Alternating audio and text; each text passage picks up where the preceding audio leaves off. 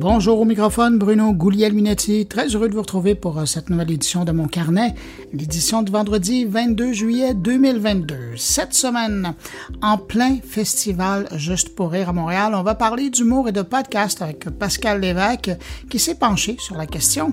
On va également parler au chef Philippe Mollet qui se lance dans le podcast. On va aller en France, à Bordeaux, parler au créateur d'une nouvelle application qui est un mix entre Tinder et Airbnb pour trouver des soirées, des parties en toute sécurité. Et on va également parler à une entreprise qui permet de se faire un jumeau numérique. Et vous allez voir, c'est fort intéressant. Et puis également, dans cette édition, ben, Stéphane Ricoul s'intéresse au lobbyisme des géants du numérique. Et puis Jean-François Poulain nous parle de UX, mais plus particulièrement de la recherche d'utilisateurs avec son invité Marianne Carpentier. Alors voilà pour le contenu de cette édition de mon carnet. Maintenant, bien évidemment, je prends un instant pour saluer cinq auditrice de mon carnet. Salutations cette semaine à Catherine Ranford, Kim Fortin, Émilie Talbot, Émilie Pelletier et Laurie Michel. À vous cinq, merci pour votre écoute. Et puis merci à vous, évidemment, euh, que je n'ai pas nommé, mais qui m'accueillez en ce moment entre vos deux oreilles. Je vous souhaite à tous une très bonne écoute.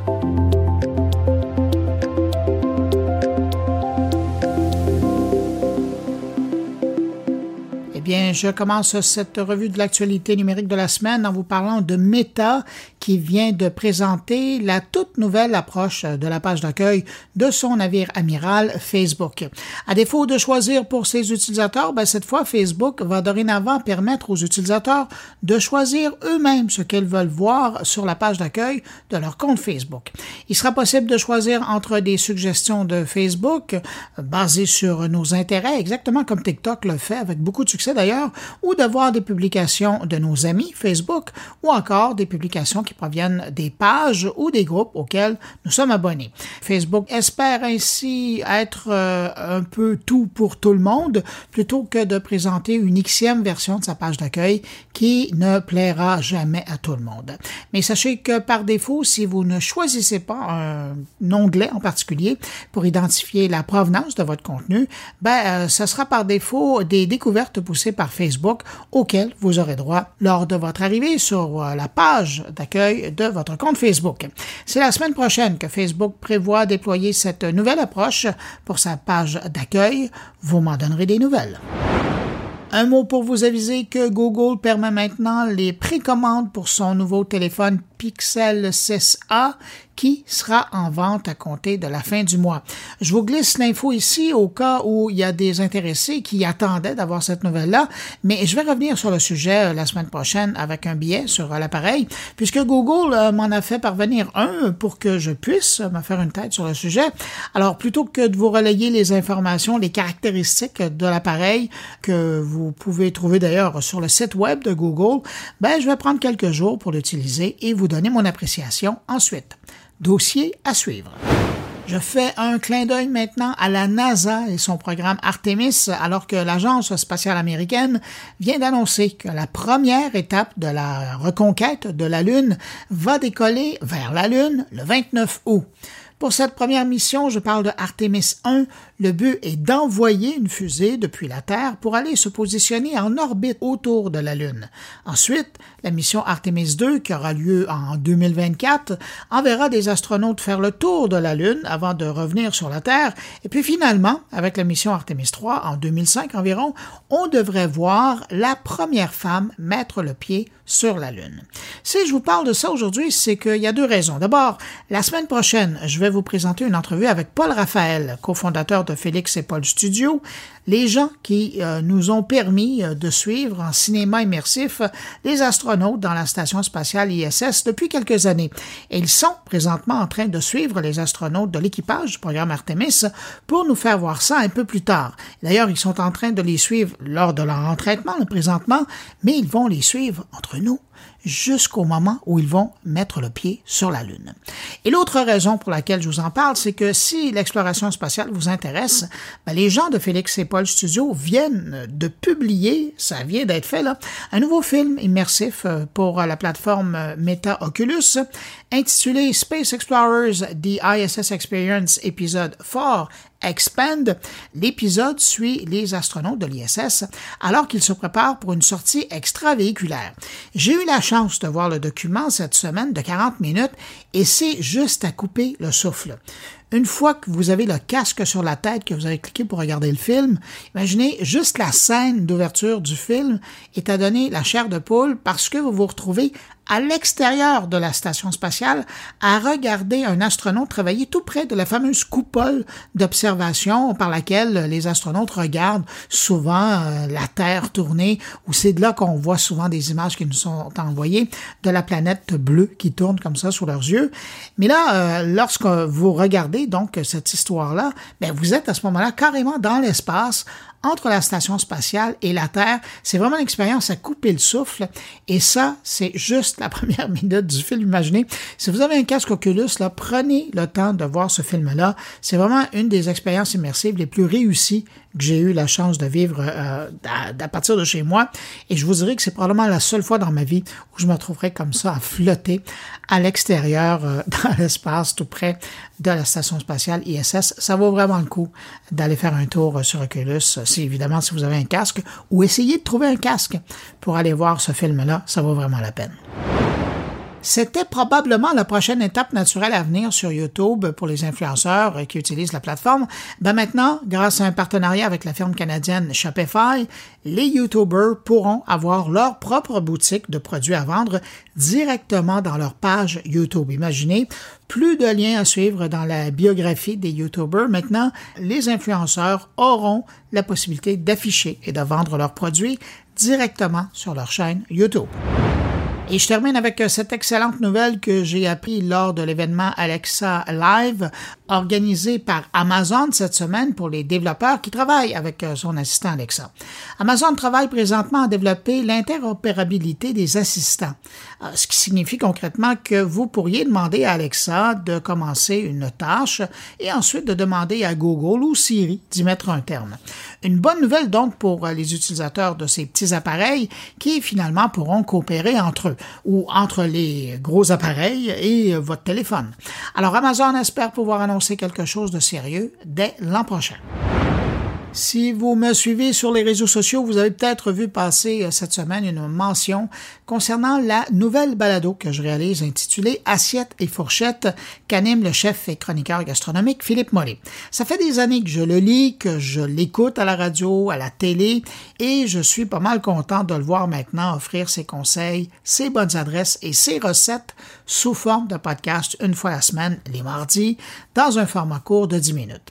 Lors du dernier enregistrement de la balado, je lui ai demandé pourquoi il avait décidé de se lancer dans l'aventure et comment il voyait ce nouveau rendez-vous avec ses auditeurs. Ça, en fait, c'est ta faute. C'est grâce à toi parce que tu as saisi la balle au passage après ma, ma bigolomanie, ma maladie de le bigote euh, pendant 24 ans à Radio-Canada.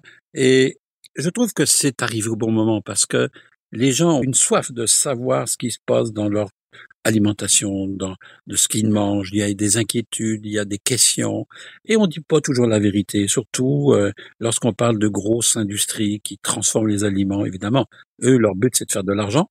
Donc ils vont pas vous dire qu'ils mettent à l'intérieur euh, des mauvais aliments, des mauvaises choses. Mais moi, c'est un peu aujourd'hui, à l'âge où j'ai, donc plus rien à perdre, de dire la vérité aux gens, de dire que ce qu'ils mangent, bah attention, vous pouvez vous empoisonner euh, la vie, la santé avec telle chose. Puis Aujourd'hui, Bruno, il y a tellement de bons artisans au Québec qui font des choses incroyables partout.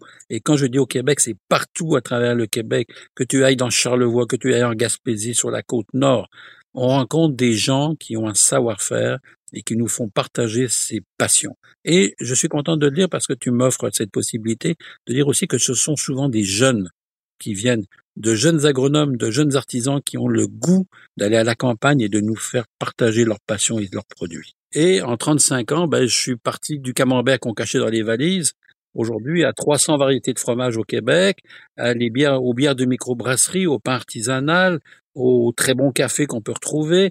Donc aujourd'hui, on n'a plus rien à envier. Je me souviens l'époque où il fallait cacher le saucisson, puis quand on voyait les chiens à la douane, on disait mon Dieu, j'espère qu'il va pas venir vers moi. Ben ça c'est fini parce qu'on a tout ça ici. Et c'est ça l'idée, c'est de faire partager euh, à tout le monde, ceux qui nous écoutent, bah tiens, la, les adresses de Philippe Mollet. Où est-ce que euh, je parlais du le meilleur pâté que j'ai jamais mangé chez Tondreau, le pâté de lapin à la pistache.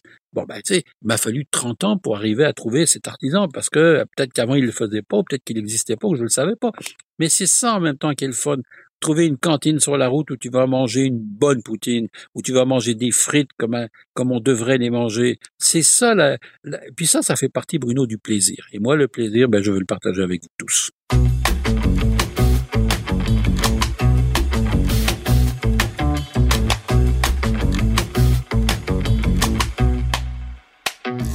Au Québec, les podcasts les plus populaires, ce sont des podcasts d'humour. Ceux qui sont faits par des humoristes professionnels, en guillemets, mais également des humoristes amateurs, toujours entre guillemets. L'humour, ça marche en podcast au Québec. Mais pourquoi et est-ce que le podcast est devenu la nouvelle planche de salut des humoristes au Québec? Ben, c'est une question que la journaliste Pascal Lévesque s'est posée récemment et ça a donné un excellent papier qui a été publié dans Le Devoir. Pour revenir sur son article, mais également pour aller un peu plus loin sur le sujet, je lui ai parlé un peu plus tôt et je vous propose ici un extrait de notre conversation. L'intégrale est disponible en bonus sur la chaîne podcast de Mon Carnet. C'est ça qu'on découvre à travers euh, les entrevues que tu as faites.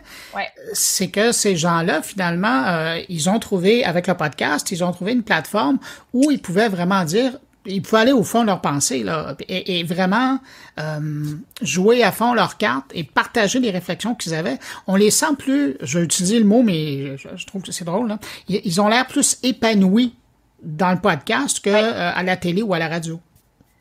Ben oui, parce que d'une part, le podcast, ça permet à tout le monde d'avoir son moment de gloire. Puis là, je ne veux pas galvauder le thème, mais moment de gloire, c'est surtout une, plateforme pour pouvoir s'exprimer sur les sujets qu'on juge, qu'on juge importants. Fut un temps. Qui nous inspire, là. Qui nous inspire, exactement. Euh, fut un temps où accéder à, la célébrité nous donnait les coups des franges pour pouvoir dire ben voici ce que je veux faire et ce que je juge important de faire et ta notoriété en fait, le fait que tu attirais les, téléspectateurs, que tu attirais les auditeurs, faisant en sorte que le réseau disait ben fais donc ce que tu veux. De toute manière, ta face à la TV ou ton nom dans la radio va faire en sorte qu'on va attirer des gens.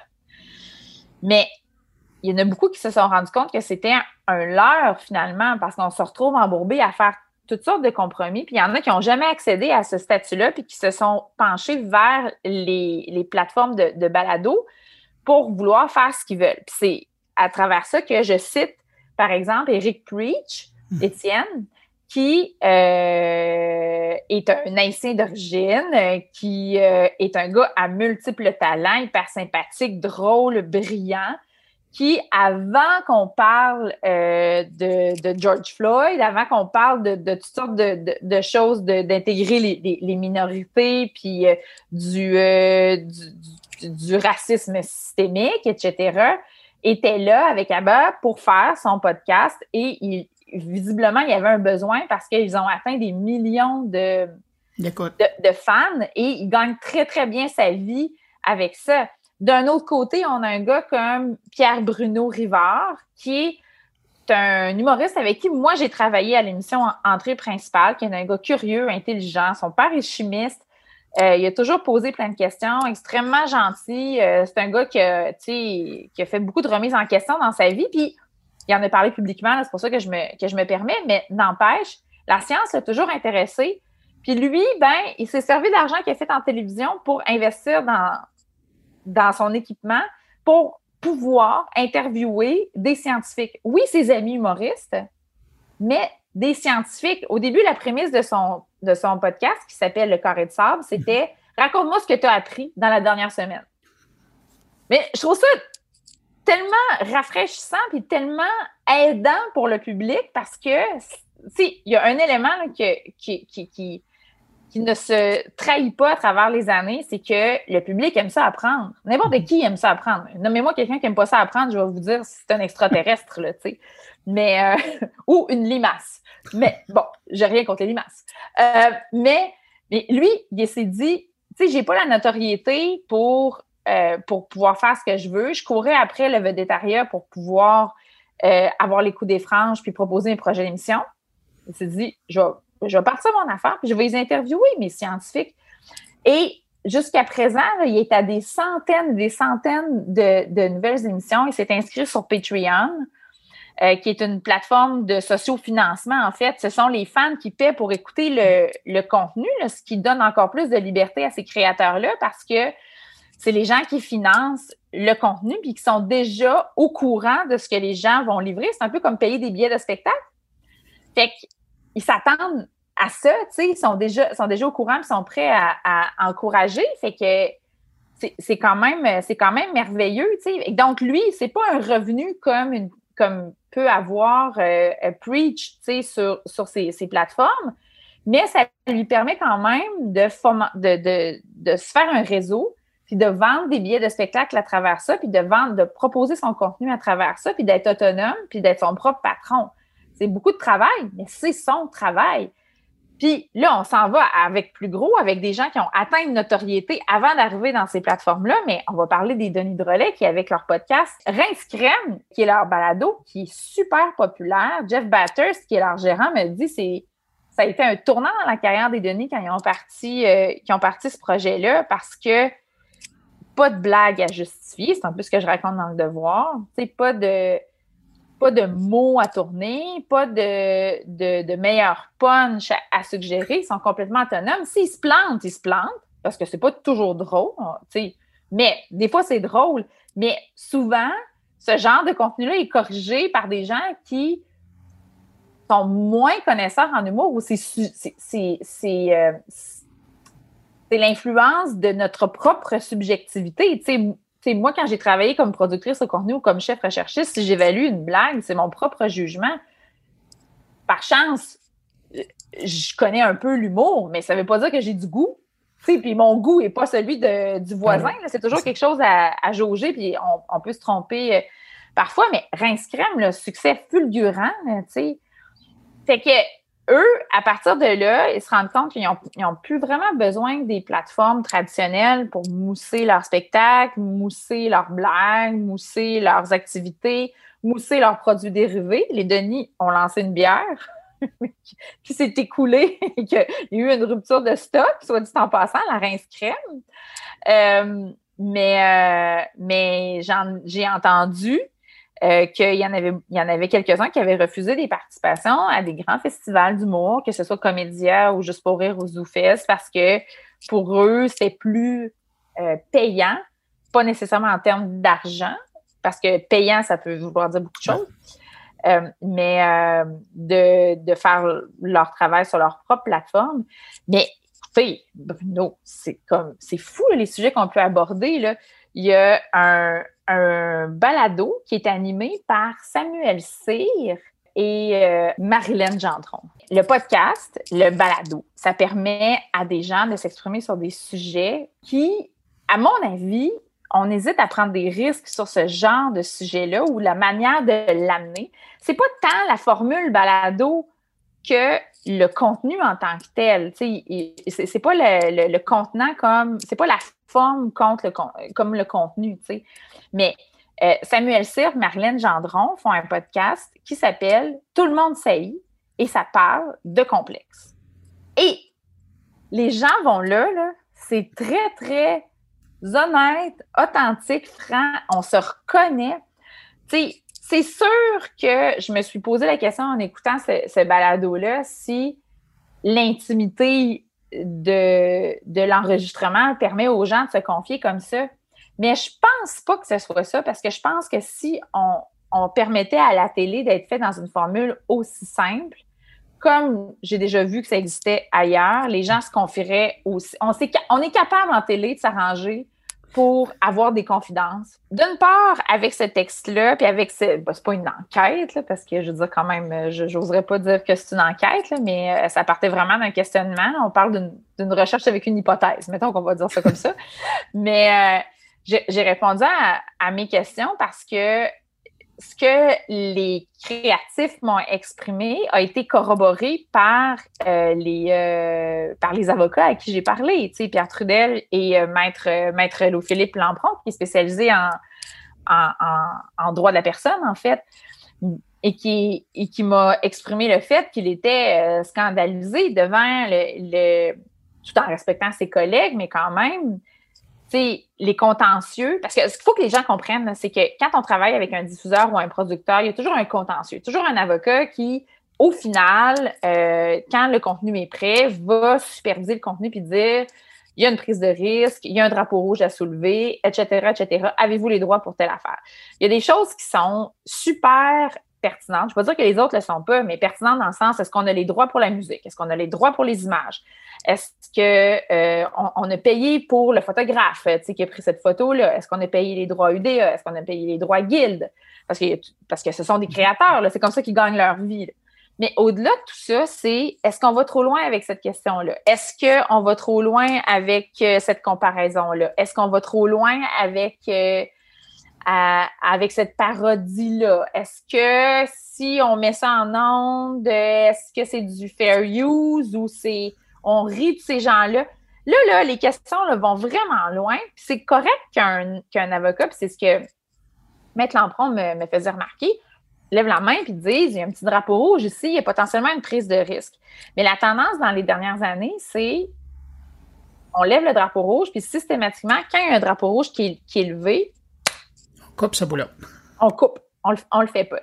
Me donnant un exemple, le numéro sur la liberté d'expression qui avait été fait pour le gala des Oliviers, en 2016 euh, qui était inspiré par euh, l'affaire euh, Jérémy Gabriel versus l'humoriste Mike Ward, qui n'est pas encore fini aujourd'hui. Ça ne s'est pas encore totalement conclu, là, mais, mais l'assureur de la Société d'État, donc de Radio-Canada, avait, avait émis des réserves, avait émis finalement, il y a une prise de risque ici qui, est peut-être inutile. Je, je, paraphrase, c'est pas exactement nécessairement ça qu'ils ont dit, mais ça avait été bien décrit dans les journaux. Puis, euh, puis finalement, le numéro avait été, avait été annulé. Donc, quelle, quelle ironie, parce qu'il y avait comme une espèce de potentiel, mais, mais ça va loin. Puis, sans vouloir témoigner d'une expérience personnelle, puis c'est pas un point de comparaison avec l'affaire Jérémy Gabriel, Mike Ward, mais quand même, j'ai discuté de ce point-là avec,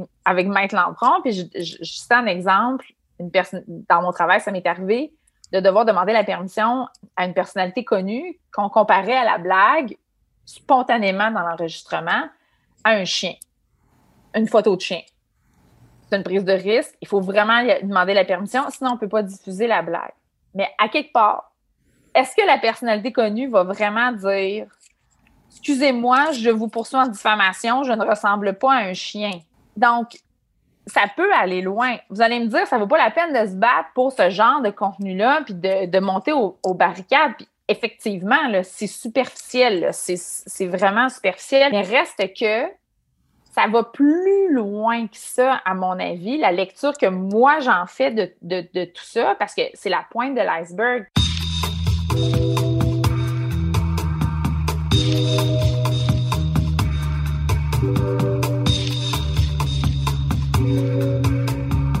Il y a deux semaines, je vous présentais une entrevue avec Mathieu Dugal au sujet de son documentaire et de son expérience de jumeau numérique. Et à voir le nombre d'écoutes qu'a obtenu le podcast cette semaine-là, et particulièrement cette entrevue, je vois que le sujet vous intéresse plutôt. Alors cette semaine, je vous propose une rencontre avec Louis-Paul Baril.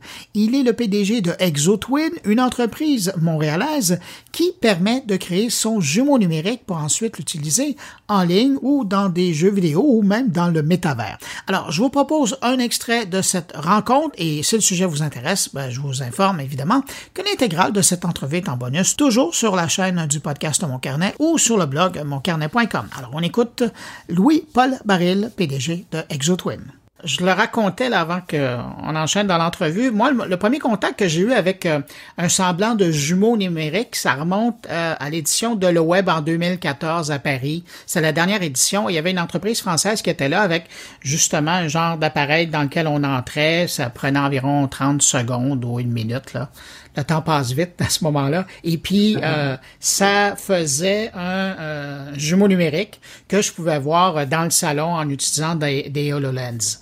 Euh, évidemment, c'était imparfait. Ça fait quand même presque huit ans de ça. Et, mais je me disais, vous êtes rendu où, vous, avec ExoTwin, dans la création de jumeaux numériques? Excellente question. Puis j'aimerais faire un retour sur Paris, puisque euh, deux semaines et demie, bientôt trois semaines, on était à Paris exactement pour un show, pas, moi, mais d'autres opérateurs avec la machine. alors, c'est pas juste nous, c'est un peu partout dans le monde, puis on veut juste démocratiser, en avoir de plus en plus. Mais où est-ce qu'on est rendu au niveau technologique? Ça va être un petit peu technique, ce que je vais vous dire, au niveau du rendu, de la qualité, qu'est-ce qu'on est capable de capturer. Le processus de capture, essentiellement, c'est une photo, c'est une seconde. Euh, on en prend deux parce qu'on en a une pour l'alignement. Je ne veux pas aller trop technique. Ça dure peut-être cinq secondes dans la machine. Lumière allume, on fait la capture, c'est fini. Euh, par la suite, on vient de capturer 105 photos, les 105 caméras en périphérie. Euh, et on produit une modélisation 3D rapidement par un preview, si on veut, une photo 3D qui pivote et les gens aiment ça dans les événements.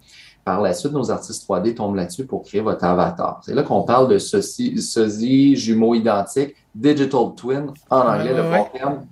Et c'est ce qu'on fait. C'est pour ça qu'on s'appelle ExoTwin. On ne fait pas juste des simili avatars, on fait votre avatar pixel perfect, votre jumeau. En termes de qualité de rendu, euh, on produit des rendus jusqu'à 1 million de polygones. On parle du mesh 3D. Pour un artiste 3D, ça, lui parle, il sait c'est quoi. Et euh, des textures, parce que tout ce qui est visuel, couleur, image, jusqu'à 8K de définition de la tête aux pieds. C'est beaucoup trop aujourd'hui pour les utilisations qu'on en fait sur le web. Alors, généralement, quelqu'un utilise notre avatar dans VRChat, par exemple, pour se promener, euh, va avoir un avatar de 40 à 50 000 polygones maximum. Puis c'est très reconnaissable, c'est très, très beau. Euh, à un million, c'est plus pour un éditeur de soit dans le jeu vidéo qu'on fait un rendering ou du vidéo 3D là, render là, travaillé. Euh, là, on va avoir le niveau de détail souhaité pour eux. Le jour où les gens de Fortnite vont permettre d'avoir son personnage, c'est à ce moment-là qu'on pourra utiliser la, création là, aux qualités que vous, produisez. Définitivement. Et on a des discussions avec des développeurs de jeux vidéo, euh, bon, je ne vais pas tout révéler, dont euh, peut-être Ubisoft ici à Montréal, euh, potentiellement un jour, c'est pas pour demain qu'ils vont faire des, jeux pour ça. La première étape, c'est de démocratiser l'accès à un prix assez abordable et enlever le point de friction de devoir faire plusieurs heures de route pour aller se faire twin dans une machine parce qu'il n'y a pas juste à Montréal qu'on veut l'avoir, on l'avoir un petit peu partout dans les grandes villes. Et un coup on a atteint cet objectif-là, euh, là, il va y avoir de l'intérêt pour des grosses sociétés de jeux vidéo. Alors, nos discussions présentement, c'est plus pour indie, euh, des, petites boîtes de jeux vidéo qui, débutent, qui sont prêtes à, faire des trucs vraiment différents pour importer l'avatar et jouer en tant que son personnage. Ça se fait. Plusieurs metaverses euh, permettent l'import et déjà là, on, a un pied là-dedans. Ben, déjà à l'époque, écoutez, en 2014, moi je me souviens que je pouvais jouer un match de tennis moi-même sur mon téléphone. Là, je pouvais jouer un match de tennis et je pouvais me prendre pour euh, Mario. Et là, j'avais des boîtes, je devais sauter par-dessus des boîtes. C'était assez amusant de, me voir aller comme ça. Je n'étais pas tellement bon, mais bon, ça, c'est amusant. Mais euh, parlons de coût. Euh, vous dites que là, le défi, c'est d'avoir la machine pour la présenter. Ça peut coûter combien cette machine-là? Un. Puis deuxièmement, pour quelqu'un qui voudrait se faire faire son, son double numérique, ça peut coûter combien aujourd'hui? C'est une bonne question, puis je vais vous donner un petit peu plus de détails. Pour le coût de la machine, c'est c'est pourquoi on existe. En réalité, moi, je suis du domaine du cinéma et ça existe, cette technologie-là, depuis plusieurs années pour mhm. capturer déjà pour euh, des films en 3D ou pour les, les, jeux vidéo. Euh, c'est des machines qui peuvent coûter entre 150 et 200 000 US en termes de hardware, euh, de conception. C'est pas pour tout le monde. L'opérer, évidemment, c'est très dispendieux. On parle entre 2000 à 3000, 5000 même pour créer un avatar 3D avec ça. Alors, c'est pas pour tout le monde. Moi, j'ai travaillé un an très, très fort pour arriver à une machine qui coûte euh, sous les sous 70 000, euh, qui donne le même rendu en termes de qualité et qui est portative. C'est juste qu'on a un volume pour rentrer une à deux personnes à la fois. On ne peut pas rentrer une voiture complète comme peut-être certains gros studios, mais notre but, c'est vraiment les humains, euh, peut-être les, chiens aussi, les animaux, c'est possible. Alors, euh, on réduit le coût de la machinerie, ça réduit nos coûts d'opération. On a travaillé très, très fort pour automatiser la majorité des processus au niveau du nettoyage, de la composition, de l'alignement des images pour que nos artistes 3D aient moins d'heures à mettre. Pour arriver à un coût sous les 200 dollars, vous obtenez votre avatar, nettoyé, euh, coupé manuellement, rehausser les détails, tout est là. Et le squelette est là pour l'animation, ce qu'on appelle le rigging. Et ça, c'est ça qui brise le marché présentement, c'est qu'on passe en dessous du 1000 US qui existait à certains endroits euh, pour un 200 canadien. C'est vraiment pas cher. C'est pas cher. Euh, on va comprendre vite pour les gens qui connaissent l'industrie du jeu vidéo, c'est pas qu'on veut voler des jobs à qui que ce soit. Euh, on veut juste démocratiser que ce soit accessible pour le maximum de gens. Alors, notre profitabilité est pas là. C'est quasiment au cost qu'on vend ça. C'est vraiment pas euh, le but de faire de l'argent, c'est que le maximum de gens puissent créer leur avatar. Ça va être avec le volume que vous allez arriver à quelque chose? C'est avec le volume qu'on va déranger le marché, forcer des grands joueurs comme Ubisoft ou des compagnies à adapter les jeux vidéo et rendre ça beaucoup plus intéressant pour les utilisateurs. Et là, ça va devenir monétisable pour nous. Euh, aussi l'aspect que nous avons développé l'application, vous recevez l'avatar et vous allez pouvoir le connecter à des expériences externes. Alors, sans connaître la programmation, sans connaître les fichiers 3D, quoi en faire, je fais quoi qu'un OBJ, je fais quoi qu'un FBX, mhm. comment ça fonctionne, on élimine tout ça. Deux, trois clics, vous le connectez à votre compte euh, VRChat, c'est importé, vous l'utilisez. Deux, trois clics dans un futur jeu, peut-être euh, Call of Duty, euh, pourquoi pas, et vous importez, vous jouez avec. C'est là notre technologie, c'est ça qu'on veut développer et maximiser et simplifier, c'est-à-dire au maximum. Et là, ben, Marketplace va prendre place, parce que des artistes 3D vont vendre des accessoires, vous allez pouvoir accessoriser, modifier votre avatar et aussi peut-être acheter des packs d'animation. Euh, des animations, vous voulez faire euh, des backflips, euh, du breakdance, des choses que vous n'avez jamais fait, votre avatar, vous allez pouvoir l'animer de cette façon-là. Et on souhaite monétiser un moment donné le volume va être assez grand. Vous parlez beaucoup de jeux, mais il y a tout le marché des réseaux sociaux où on utilise de plus en plus les avatars. Puis les réseaux sociaux, même euh, avec Apple et son univers, euh, la plupart des gens maintenant euh, sont forcés, s'ils veulent avoir un avatar, passer du temps pour le faire. Est-ce que ça aussi, c'est un domaine où on pourrait utiliser notre jumeau numérique? Alors, définitivement, les, applications sont illimitées. Puis, pardonnez-moi de parler de, de, jeux vidéo, jeux vidéo. J'arrive d'un trois jours au Comic Con, puis on a parlé beaucoup de jeux vidéo, évidemment. C'est ça que j'ai dans la tête, mais euh, notre, euh, notre vision, on a trois clientèles cibles, puis la deuxième, c'est tout ce qui est business. Alors, notre but d'humaniser le metaverse, si je peux dire, d'humaniser le virtuel, euh, c'est qu'on soit reconnaissable. Alors, quand on se promène, via chat ou metaverse, c'est beau les, personnages loufoques, les comics, les têtes de girafes, singes et tout ça. on veut amener du réalisme. Si je me promène et je vois Bruno, je croise Bruno, je vais le reconnaître, je vais m'arrêter, je vais lui parler. C'est la première étape qu'on veut faire. Et ça, ça nous permet maintenant, et on va développer des ponts technologiques bientôt, mais je suis capable de le faire présentement, d'utiliser mon avatar pour faire un meeting Zoom avec toi, animé en temps réel. Un meeting Zoom. On pourrait faire un meeting Zoom. Alors, je ne suis pas sur le bon ordinateur, ça fonctionne juste sur PC. Présentement, je suis sur Mac parce que le PC était au Comic Con. Mais bref, je pourrais utiliser ma webcam pour euh, tracer les, mouvements de, mon visage en temps réel, tracking, et émettre une caméra virtuelle qui est mon avatar dans l'environnement que je veux. Beaucoup d'entreprises nous disent, si on aimerait ça pour nos employés, parce qu'on fait encore beaucoup de conférences en VR, en, Zoom, en Team, Meeting et tout ça, et beaucoup d'employés, on garde la, caméra à off. Je suis pas pogné, je fais le pas, je veux pas que tu me vois ou quoi que ce soit. Et euh, ça, ça dérange parce qu'on a besoin de connecter dans les yeux. On veut voir quand on dit quelque chose, qu'on a une réaction. Et là, les gens d'utiliser leur avatar qui est toujours comme parfait la journée qu'ils l'ont fait, euh, ils n'auraient pas tendance à tourner à off la caméra. Et là, ça, ça pourrait aider. Puis ce serait un premier pas dans la bonne direction pour les utilisations business. Ensuite, on fait des meetings dans le VR. Certaines compagnies assez technologiques rencontrent des clients. On ne peut pas être une tête de chat avec une tête de chien dans le VR. C'est pas très sérieux. Alors, c'est à ça qu'on vient répondre. Mais les utilisations multiples. Il y a beaucoup, beaucoup de choses et on en apprend au Comic Con, tellement de gens voulaient seulement obtenir le fichier pour faire une euh, sur imprimante 3D leur figurine. Ça se fait très facilement. J'ai ma figurine, euh, les gens traitent beaucoup là-dessus. Alors, les utilisations sont multiples. L'idée, c'est d'avoir une capture 3D de nous. Par la suite, tout est possible.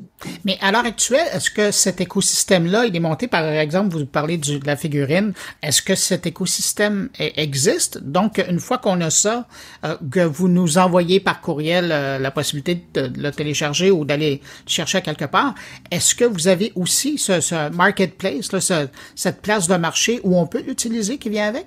Alors, tout se passe dans l'application ExoTwin. Les gens se créent un compte. Euh, commandent une session, viennent dans la machine, se font capturer, reçoivent leur avatar dans l'application pour pouvoir l'utiliser. Et, c'est là qu'ils décident, je veux que ça devienne un avatar animable pour VR, chat ou quoi que ce soit. Ensuite, ils peuvent le connecter et on va débloquer sous peu la possibilité tout simplement d'acheter le, fichier nettoyé 3D et préparé pour l'impression 3D. Alors, pour télécharger le fichier et l'imprimer eux-mêmes s'ils ont l'imprimante, le téléverser sur différents sites en ligne qui font ça et qui l'envoient par la poste mais l'idée du marketplace s'en vient, elle n'est pas prête présentement. On veut que ce soit une communauté et que là, les artistes 3D ou les gens qui ont des imprimantes 3D puissent offrir le service à n'importe qui. Ah, ben moi, je te le fais, telle taille, telle taille. Euh, je suis artiste, je peux même te le peinturer. Euh, je peux faire ci, je peux faire ça. Alors, on veut que les gens euh, commercialisent leurs trucs eux-mêmes. On ne veut pas nécessairement être une compagnie qui vend les statuettes et on monopolise le marché. On veut que tout le monde puisse y participer. Créer un écosystème. Ouais.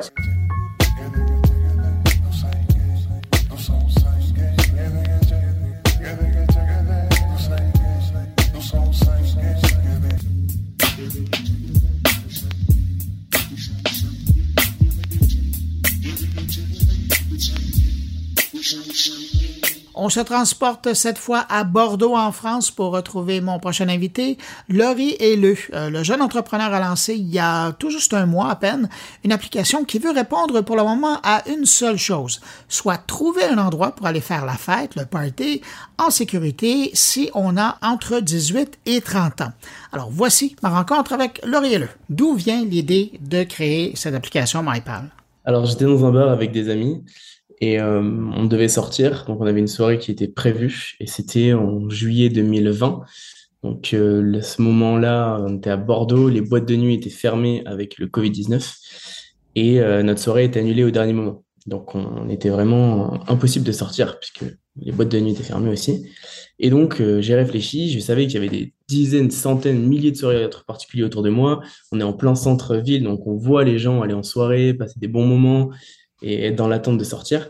Et donc, je me suis dit, c'est pas possible, il y a forcément une application qui me permettrait de, de rejoindre ces soirées en toute sécurité et euh, plus approfondie, donc avec des critères où je pourrais euh, être sur mon téléphone et au lieu d'avoir un, feed Instagram euh, avec des photos, avoir un feed avec plein de soirées avec des critères comme le type de musique, le type d'ambiance, le type euh, tous les critères qui me permettraient de trouver la soirée idéale avec la moyenne d'âge des invités pour me trouver avec des gens qui ont le même âge que moi, qui sont dans, qui ont les mêmes hobbies, mêmes affinités.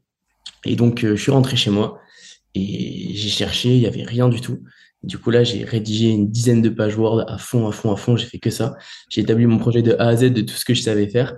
Et euh, je me suis rendu compte que au fil, au début, on a l'idée. Et puis après, on voit qu'il y a un peu plus, puis un peu plus, puis un peu plus. Et on se rend compte de l'étendue de ce que ça peut prendre, en fait, avec l'impact social qui peut être incroyable quand on est nouveau dans une ville, quand on est en vacances, juste pour se faire des amis, faire de nouvelles rencontres.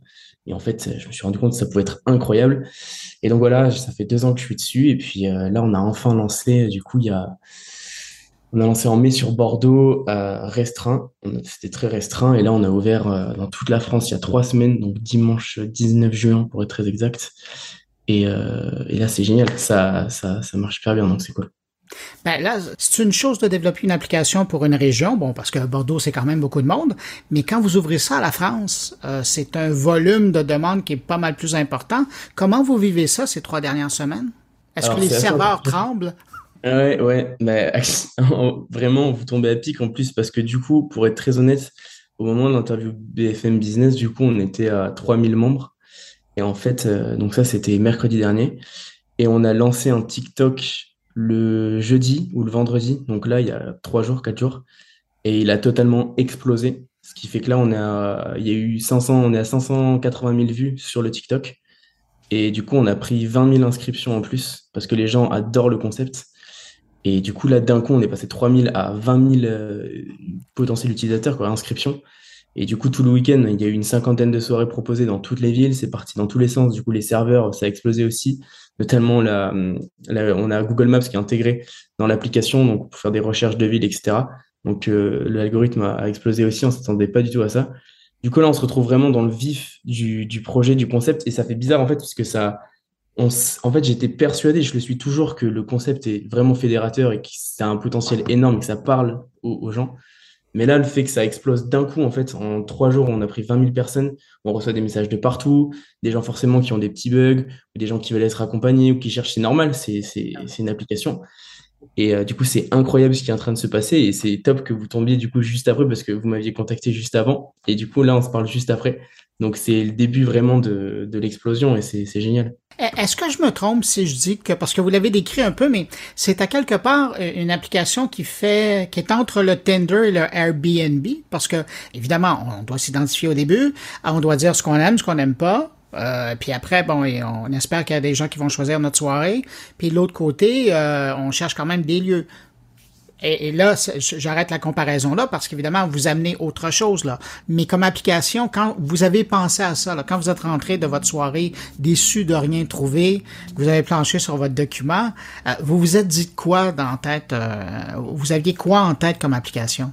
Vraiment, c'est ça. Hein, vous avez raison. C'est un mix entre Blablacar, Airbnb, Uber. C'est vraiment l'ubérisation en fait de ce type de choses pour les soirées. Et euh, bon, on n'aime pas trop être associé à Tinder parce que Tinder, ça fait au niveau de la sécurité, ça ne ça ne met pas vraiment en avant.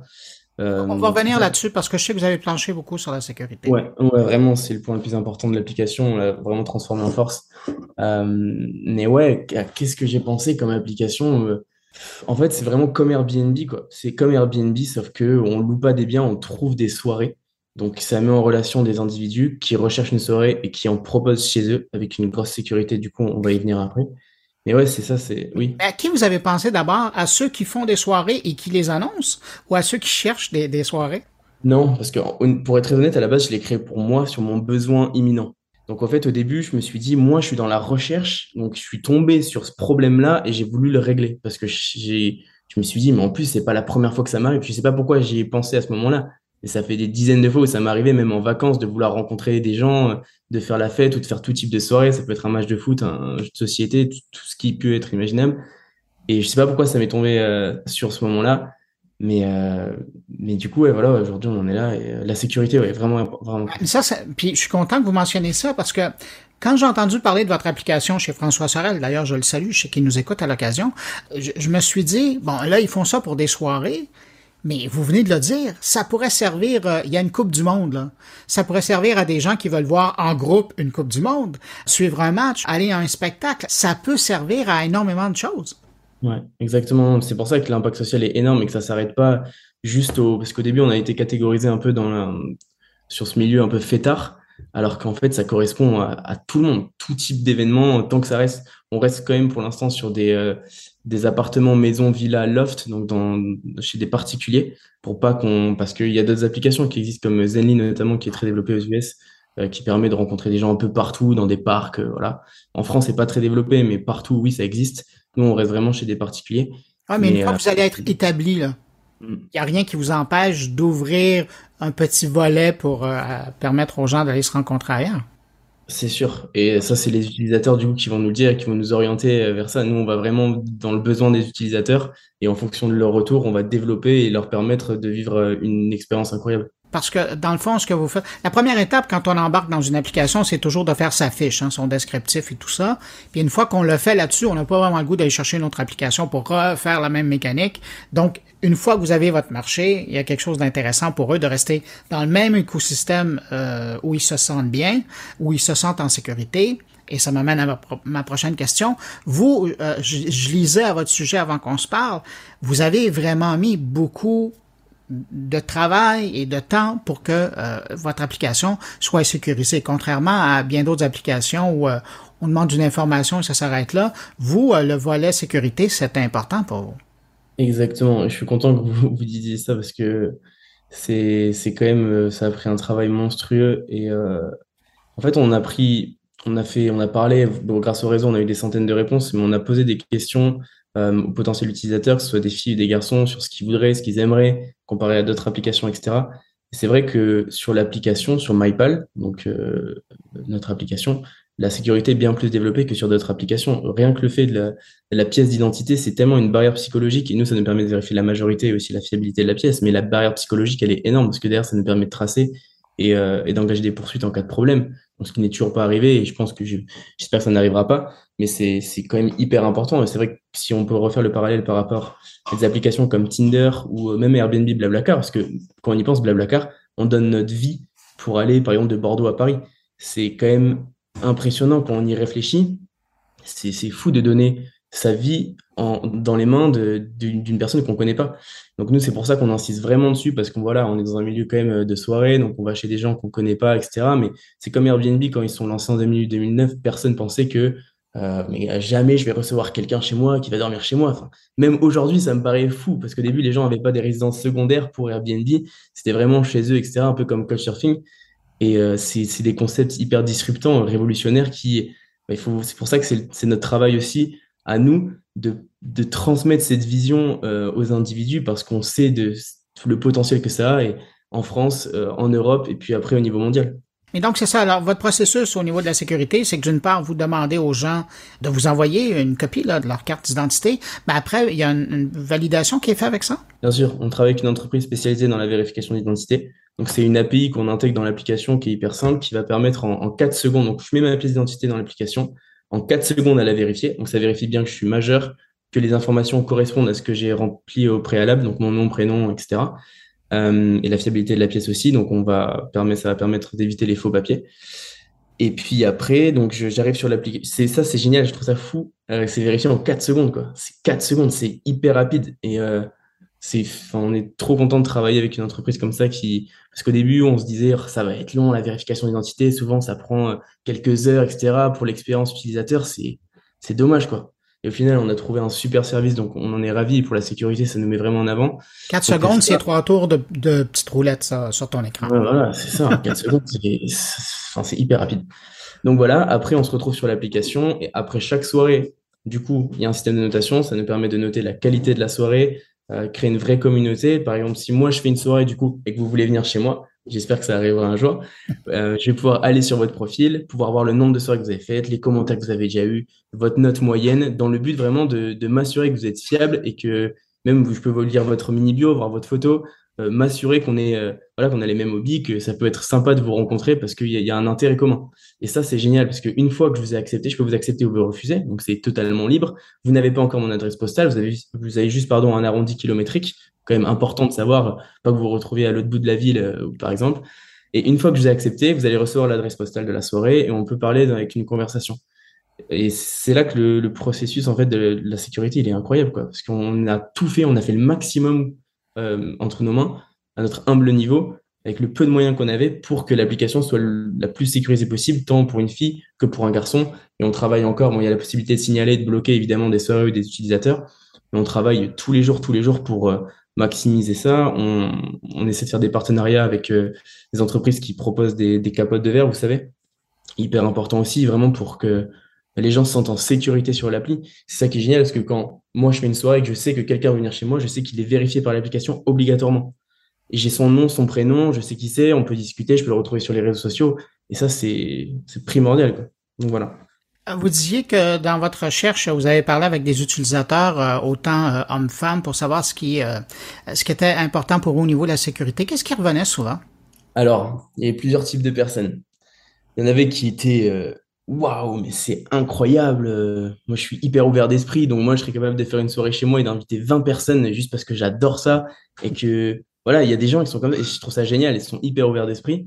D'autres qui étaient évidemment un peu plus réticents, euh, évidemment, surtout des filles, mais même des garçons hein, qui nous disaient, vous êtes sûr, enfin, niveau sécurité, comment euh, vous êtes sûr si euh, il y a un cas chez moi ou comment je fais pour recevoir quelqu'un que je connais pas, c'est un peu bizarre, c'est disruptant, etc. Ce qu'on conçoit totalement. C'est pour ça qu'on est venu à, à dire, OK, je comprends totalement. Si on rajoute la pièce d'identité à l'entrée, donc si tu sais que la personne qui vient chez toi, déjà, tu peux aller sur son profil, vérifier ses commentaires, sa note moyenne, etc. Tu sais que sa pièce d'identité, elle est vérifiée sur l'appli Déjà, là, il y avait un. Ah oui, mais même encore sur le TikTok, par exemple. Vous voyez, le TikTok qu'on a lancé, il y a eu des. Il y a, je sais pas quoi, il y a 700 commentaires.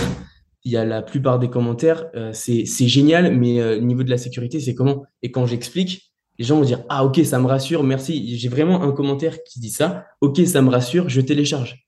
ça, c'est hyper important. Et c'est pour ça que on met vraiment en avant la sécurité et que MyPal, c'est une appli sécurisée. Et c'est le plus important. Et les gens qui veulent pas de sécurité, bah, ils vont sur des comptes Instagram ou ce qu'ils veulent, mais nous, on est prêt à bannir des gens et à mettre en avant la sécurité plutôt que de laisser la porte ouverte à tout le monde et que les gens ne sont pas en sécurité sur l'application. Alors voilà, c'était un extrait de cette rencontre. Si le sujet vous intéresse, ben, je vous invite à, aller écouter l'intégrale de cette entrevue. Elle est disponible en bonus sur la chaîne du podcast Mon Carnet et sur le blog moncarnet.com.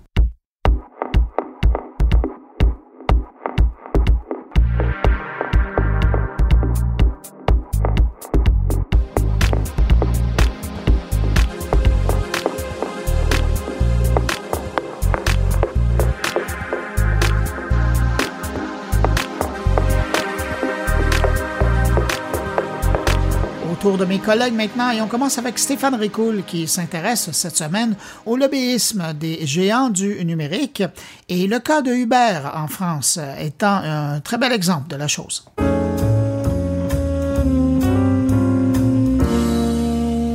Il paraît qu'il y a une crise des Uber Files en France ces temps-ci, révélant au grand jour l'influence à haut niveau des lobbyistes. Et pourtant, rien de nouveau sous le soleil, puisque ce sont près de 30 millions d'euros bon an mal an que les GAFAM dépensent pour tenter d'influencer les politiques de l'Union européenne. Et c'est vrai partout dans le monde, y compris au Canada, où en 2021, on a dénombré pas moins de 212 communications des géants du numérique avec les titulaires de charges publiques en lien notamment avec les fameux projets de loi C10 et C11 portant sur la protection des données personnelles. Sur ce point, selon un article du Devoir qui date d'il y a à peu près un an, notre colline parlementaire a été prise d'assaut plus de 110 fois par les lobbyistes de Amazon, donc plus de 50% de l'ensemble des communications, pour discuter selon eux des investissements comprenant notamment la création d'emplois, le lancement de nouveaux projets d'énergie renouvelable et l'ouverture de nouvelles installations dans de nouvelles, dans de nombreuses nouvelles communautés. Google n'a pas été en reste avec 56 communications portant sur les questions relatives à la radiodiffusion, la fiscalité et la propriété intellectuelle. Facebook a pour sa part réalisé 20 communications, sans surprise, portant sur le projet de loi C10. Petit nouveau en 2021, Disney ⁇ qui était passé devant Netflix avec 17 représentations contre 13, et Apple qui est demeuré à l'époque étonnamment sage avec seulement 3 représentations. Mais tout ça, et les quelques millions de dollars qui viennent avec, est très logique puisque, comme je le répète à peu près à chaque fois, l'économie numérique navigue en parallèle à l'économie des marchés, dans des eaux troubles, moins réglementées, que les géants du numérique souhaitent conserver ainsi car plus c'est trouble, moins on voit le poisson se faufiler et plus c'est difficile de l'attraper. Alors cette crise des Uber Fries, est-elle une vraie crise ou une opportunité de parler d'autre chose que de la guerre en Ukraine ou de l'inflation qui pointe le bout de son nez? En tout cas, Uber se fait servir la recette magique qui fait son succès et celui de ses copains. L'exploitation de la donnée numérique, puisque ce sont pas moins de 18 gigaoctets de données chez eux qui ont été captés puis décortiqués par 40 salles de rédaction dans le monde sous la supervision du Consortium international des journalistes d'investigation. À la clé, un dossier intitulé, attention, le titre est très long, Les fichiers Uber.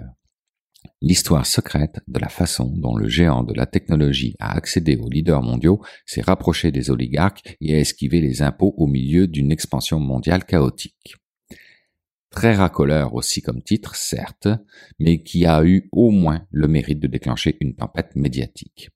Et qu'apprend-on de nouveau dans cette enquête? Eh bien, on y apprend, selon le journal Le Monde, que l'entreprise ne s'est pas contentée de nouer classiquement des contacts à tous les niveaux du monde politique et de l'administration, elle a aussi écrit des amendements clés en main, transmis à des parlementaires sympathisants de sa cause, embauché des agences aux méthodes douteuses pour mener des campagnes d'influence, payé des universitaires pour écrire des études soigneusement encadrées pour leur être favorable, fait appel aux ressources de la diplomatie américaine, ou encore aidé secrètement à créer une organisation indépendante de défense des chauffeurs VTC dont elle contrôlait en réalité l'action. Un portrait pas très reluisant des moyens de pression adoptés, mais parfaitement légaux. Mais ce qui attise particulièrement l'ire des Français présentement, c'est que Emmanuel Macron, à l'époque où il était ministre de l'économie, aurait agi, semble-t-il, en véritable partenaire de Uber, s'impliquant personnellement à de multiples reprises dans un dossier sur lequel il n'avait officiellement aucune responsabilité. Toujours selon ce qu'écrit le journal Le Monde. Si on fait un petit retour en arrière, après qu'Uber ait lancé ses premiers efforts internationaux, à Paris en 2011, la société s'était heurtée à une application rigoureuse des autorités françaises et à une opposition féroce de la part des services de taxi établis. Les manifestations anti-Uber des chauffeurs de taxi sont devenues même violentes et en 2014, l'Assemblée nationale avait adopté une loi pro-taxi réglementant Uber. Les autorités françaises avaient commencé à enquêter sur Uber pour d'éventuelles infractions, notamment la violation des lois fiscales et l'exploitation d'un service de taxi sans permis, et l'Agence française de protection des consommateurs s'était concentrée sur la question de savoir si Uber Pop, le service à bas prix sans licence de l'entreprise, était illégal. Uber s'était préparé pour ce genre de combat. Avec une société de conseil, qui n'est pas nommée dans l'enquête, Uber a compilé des listes de parties prenantes, principalement à travers l'Europe selon les communications divulguées. En France, l'entreprise a identifié plus de 250 alliés, adversaires et autres, dont environ 180 hommes politiques et fonctionnaires. Et c'est plus d'une douzaine de communications, emails, SMS, réunions, appels, entre Macron ou ses collaborateurs et Uber qui ont eu lieu entre septembre 2014 et février 2016, toutes en catimini semble-t-il. Cette puissance du lobbyisme des géants du numérique date pas d'hier, et elle est beaucoup plus répandue qu'on peut l'imaginer. C'est un petit monde hein, où tout le monde se connaît et vague d'une entreprise à l'autre. Et cette crise des Uber Fries qui fait rage actuellement en France aurait très bien pu avoir lieu ici au Québec, car tous les événements relatés dans ce dossier spécial se sont aussi déroulés ici. Uber reste fidèle à elle-même, en suivant sa stratégie du chaos, qui consiste à s'implanter dans des pays au mépris des législations nationales, faire croître le nombre d'emplois et surtout d'utilisateurs, et ne négocier que une fois en position de force. C'est un modèle qui diffère pas tant de celui des autres géants à la Spotify. Rappelez-vous l'épisode Théo Taxi contre Uber. Et tout cela a permis de secouer le secteur des taxis qui faisait lui-même un important lobbying à l'époque afin de conserver la valeur de ses licences et qui a fini par abandonner la lutte acceptant les modifications faites au règlement parce que ça faisait son affaire, avec comme résultante aujourd'hui que plus personne n'en parle. Et c'est là une des grandes forces du lobbying des géants du numérique. On brasse fort pour aller chercher du volume, et une fois acquis, le marché est verrouillé. Et comme le prix pour en sortir est beaucoup trop élevé, cette recette est appliquée ad nauseam, sans grande opposition, puisque nous cherchons trop souvent à réglementer les faits ou les résultats au lieu de se concentrer sur le processus.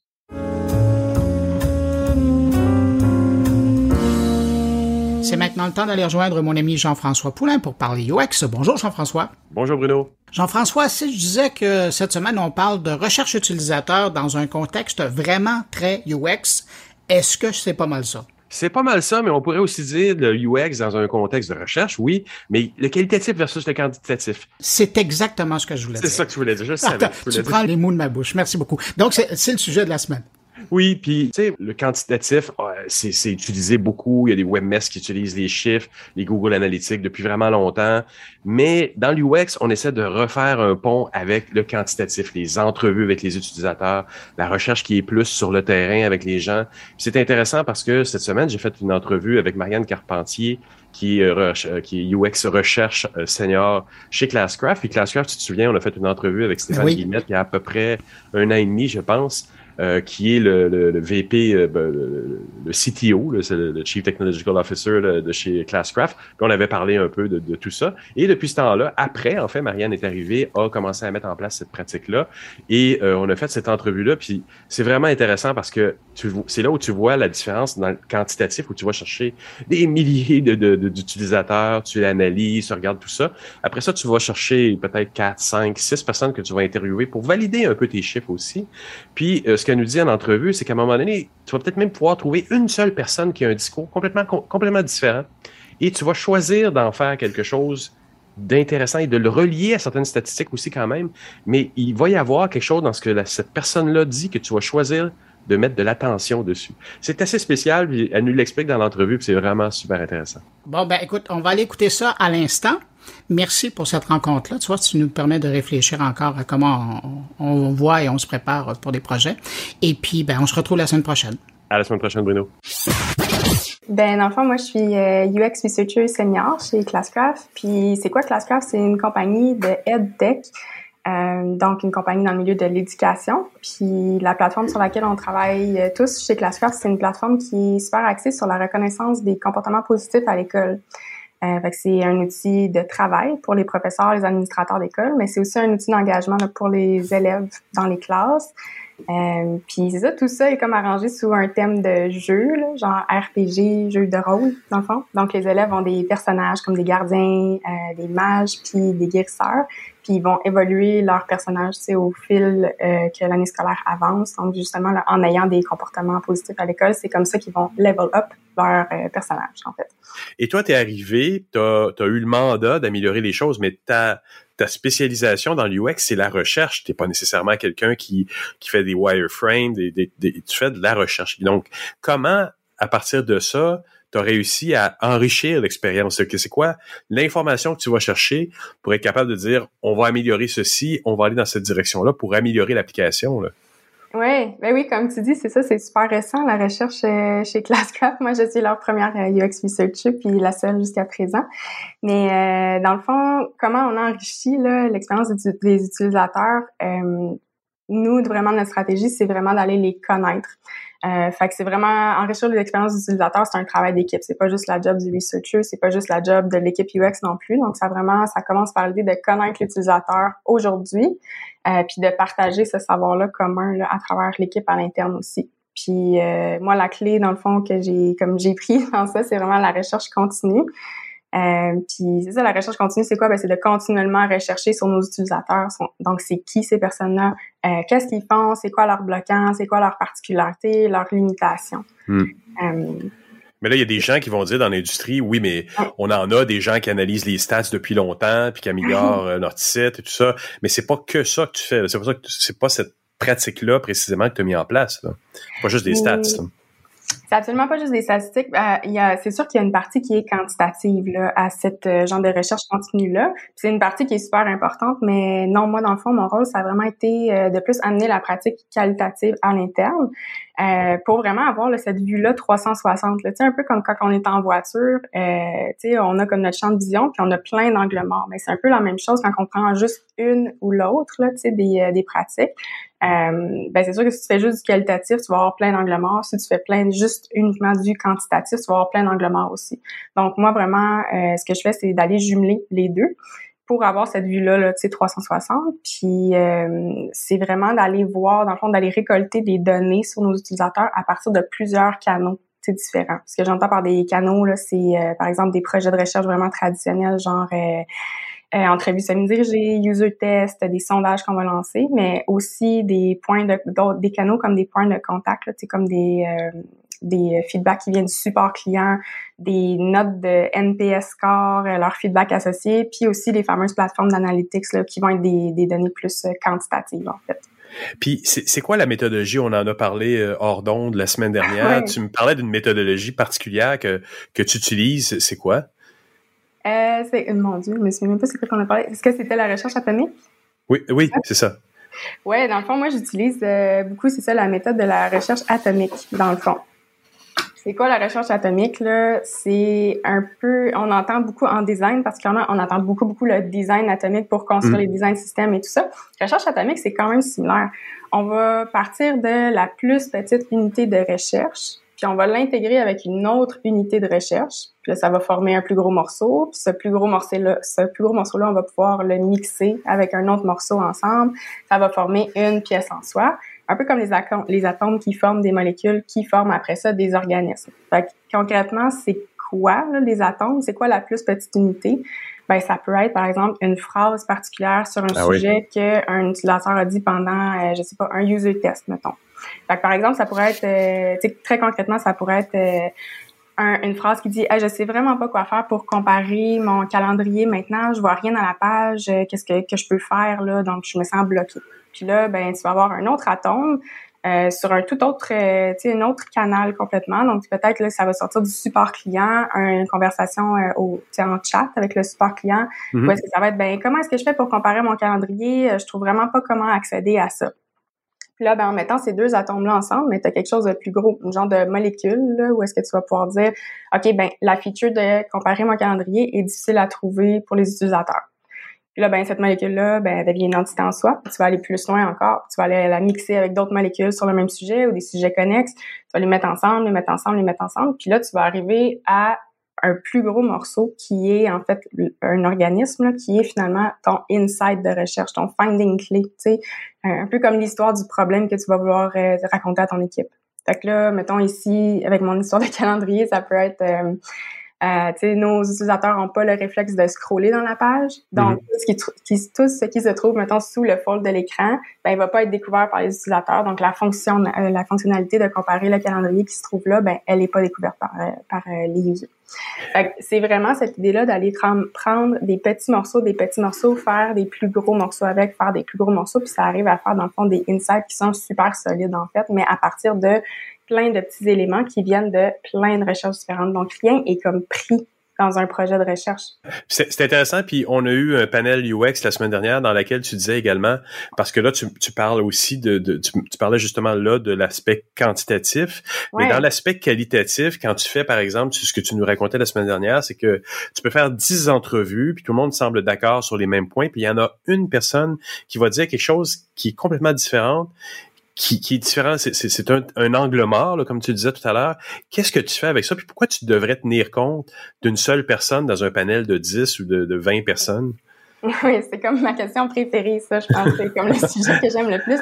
On est en train de, de souvent euh, tomber dans le, le pas le panneau, là, mais on tombe souvent dans le réflexe de dire on va quantifier notre qualitatif, ce qui est pas nécessairement une mauvaise chose dans le sens que si tout le monde, si les 5 sur 5 participants ont effectivement eu un problème à telle place, ben ça nous donne une bonne alarme, tu sais, qu'il y a quelque mhm. chose qui ne va pas.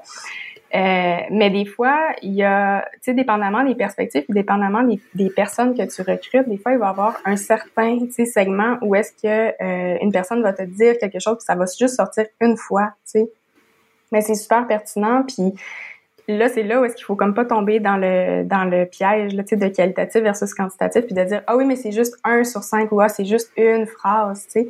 Puis euh, ça, c'est souvent très dur à, à, faire valoir là, à travers euh, c'est ça les différents rôles là, justement pour euh, pour mesurer là, le, le, poids du feedback. Mais euh, quand même, il faut s'attacher à qu'est-ce qu'on a appris de ça, puis la pertinence de ça, puis à quel point ce feedback-là se relie avec d'autres euh, ah. éléments. Ah Donc c'est ça, moi c'est ça que je trouve qui est comme la clé de la, recherche atomique, c'est que le feedback, même s'il est isolé, même s'il est vraiment dans sa strate, c'est juste un feedback parmi tant d'autres, mhm. mais on peut toujours aller le relier avec autre chose, puis on peut aller vraiment lui donner du poids là, euh, à travers comme d'autres d'autres éléments dans le fond qui va finalement nous mettre un gros euh, un gros insight là, dans le fond à la fin. Et, et c'est pas juste une intuition, donc ça veut dire que tu, sur cette personne, une personne sur cinq, tu vas quand même aller le recouper avec le reste de ta recherche atomique. Sinon, ça pourrait être exploitable par à peu près n'importe qui dans l'entreprise qui pourrait dire, ah, cette personne-là a dit quelque chose qui est à mon avantage du marketing, du communication, du IT, pour dire, on, on y va, mais toi, tu pourrais rétorquer, non, oui, mais, mais c'est pas appuyé par tout le reste de ma recherche. Exactement, exactement. Puis là, c'est ça, c'est ce qui est cool avec la recherche atomique, c'est que c'est vraiment pour le qualitatif. Là. Donc là, c'est ça, on peut aller comme recouper avec plein d'autres feedbacks qualitatifs qu'on a eu. Mais tu sais, plus loin que ça, tu peux aller dans le quantitatif aussi, puis aller recouper cette même phrase-là, même si c'est juste une personne, tu peux aller la trianguler avec aussi des données quantitatives, puis aller voir, hey, mais tu sais, quoi, cette personne-là n'est pas toute seule, tu sais, elle a dit le pourquoi de ce problème-là, mais elle n'est pas la seule à avoir ce problème-là parce que quand je regarde dans les analytics, ben ce que je vois c'est qu'il y a 40% par exemple de nos users qui ont qui qui ont un, accrochage à ce même moment-là par exemple. Donc vraiment les deux viennent comme se se, se jumeler. Donc c'est comme euh, on essaie de faire du quantitatif des fois avec le qualitatif, mais il faut comme un peu des fois les séparer puis vraiment les, les utiliser en complémentaire plutôt que d'essayer de comme forcer un dans l'autre. Est-ce qu'on peut dire que c'est ça qui fait la différence entre la euh, de, la recherche qu'on peut, comme tout à l'heure, je donnais comme exemple des gens qui travaillent plus en statistique dans, dans les grandes entreprises. Un UX recherche va être quelqu'un qui va être capable de recouper toutes ces informations-là en faisant, en faisant fréquemment des entrevues ou des tests utilisateurs. Euh, ben, je pense que les deux peuvent fonctionner. On dirait pour moi, c'est euh, sais, la recherche qualitative la recherche quantitative, ça, c'est vraiment une, une, complémentarité. Donc, c'est pas comme juste un ou l'autre.